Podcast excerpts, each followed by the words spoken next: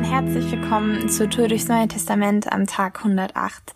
Mein Name ist Jasmin und ich möchte heute Epheser 5 mit uns lesen, die Verse 8 bis 14. Da steht, auch ihr gehörtet einst zur Finsternis. Ja, ihr selbst wart Finsternis, aber jetzt seid ihr Licht, weil ihr mit dem Herrn verbunden seid.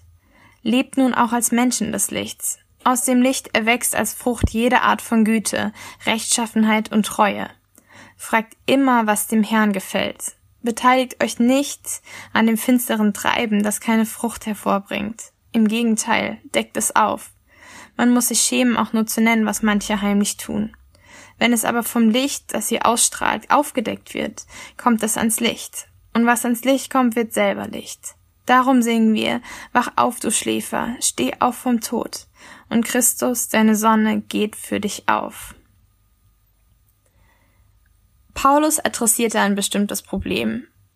Und das große Problem, das er adressiert, als er der Gemeinde in Ephesus schreibt, ist nicht, dass irgendjemand dort oder eine Sammlung von Menschen dort ihr Leben nicht im Griff haben und immer wieder ausrutschen und immer wieder Fehler machen, dass wir als Christen Dinge tun, dass wir als Christen Dinge bei Kirche, die bewegt tun, die falsch sind, die aus egoistischen Motiven passieren, dass es Streit gibt, dass da Sturheit ist, dass wir immer wieder ein bisschen wütend sind oder frustriert oder irgendwie einander nicht so cool behandeln, auch teilweise als Mitarbeiter. Das ist, glaube ich, alles nichts Neues, so das kriegt jeder früher oder später mit.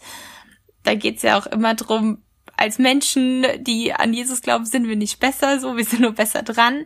Das große Problem, das Paulus da adressiert, ist nicht, dass Fehler passieren. Das große Problem ist der Mantel des Schweigens, der darüber gebreitet wird, dass Dinge im Dunkeln passieren, dass aber nach außen die Fassade hinsteht, die sagt, alles ist gut. Zwischen Gott und uns ist auch alles gut. Alles ist richtig. Alles läuft.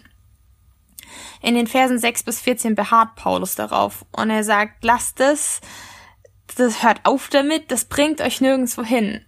Bringt doch endlich Licht ins Dunkel und reißt doch endlich diese Fassade ab. Und wenn wir das Kapitel von außen lesen, denken wir vielleicht, wie komisch diese Menschen sind. Also der ganze Bullshit, den die gemacht haben, der liegt doch so sehr auf der Hand, dass offensichtlich sogar Paulus von krass spezifischen Situationen weiß und der ist nicht mal dabei. Das ist jemand, der von außen guckt. Wie können sie alle das immer noch so alles gut reden und stehen lassen? Wieso würde diese Gemeinde in Ephesus, wieso würden diese Menschen es überhaupt wollen, dass kein Licht in diese Dinge reinkommt, die da so offensichtlich falsch laufen? Ich weiß nicht, wie es dir geht, aber ich kenne es von mir selbst, dass es schwer ist, sich einzugestehen, dass gerade im Leben was falsch läuft, so, dass ich manchmal ja irgendwie Sachen denke, die falsch sind und dann in so bestimmte Muster oder sowas reingerate, wenn ich unabsichtlich oder absichtlich auch irgendwas falsch mache oder meinen eigenen Vorteil suche oder irgendwelche andere Kram. Und wenn man dann ehrlich zu sich selbst ist, dann ist es oft richtig schwer. Und man ist oft als erstes alleine mit dem Gedanken wenn ich persönlich was gemacht habe, was schlecht ist oder mir irgendein Muster angewöhnt habe und mir es auffällt, dann kann das manchmal richtig, richtig quälend für mich sein. Es gibt auch die Option, dass ich es dann verdränge und so sage, so, ah, ist schon nicht so schlimm, so Muster Ephesus. Aber es kann einfach auch richtig, richtig fesselnd sein, wenn ich merke, krass, ich habe versagt und ich weiß nicht so genau, wie ich da rauskomme. Eigentlich habe ich keine Hoffnung. Ich glaube, die Motivation des Teufels ist es, uns glauben zu machen, dass wir nicht ans Licht kommen können mit den Dingen, die falsch laufen bei uns. Dass es sich nicht lohnt, die Sachen anzugehen, weil es eh nicht gelingen wird. Da gibt es so viele Lügen, dass es jetzt irrelevant ist, dass wir es alleine schaffen müssen. Es gibt tausend Lügen, die dir und mir erzählen, dass unser Leben sich nicht ändern kann und dass die Dinge, mit denen wir allein im Verborgenen kämpfen, final sind und nicht überwunden werden können oder die sagen, ah, das wird schon nicht so schlimm sein. Paulus fordert uns hier einmal mehr heraus. Wach auf, du Schläfer, steh auf vom Tod, und Christus, deine Sonne, geht für mich, für dich auf.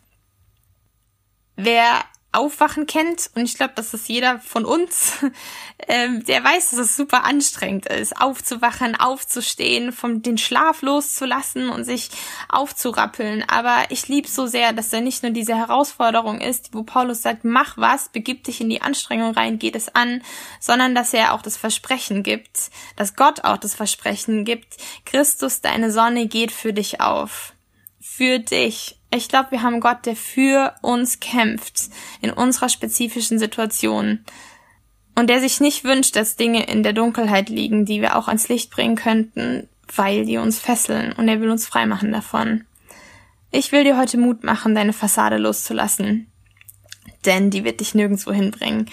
Und ich möchte dir heute Mut machen, Dinge, die Gott nicht gefallen und die vielleicht schon lange oder auch erst ganz kurz, groß oder klein oder ganz egal äh, sind, vor Gott zu bringen und ans Licht zu bringen. Nehmt Gott zum Vorbild. Euer ganzes Leben soll von der Liebe bestimmt sein. Denn das Licht bringt als Ertrag Güte, Gerechtigkeit und Wahrheit. Ein solches Leben führt ihr, indem ihr prüft, was dem Herrn gefällt.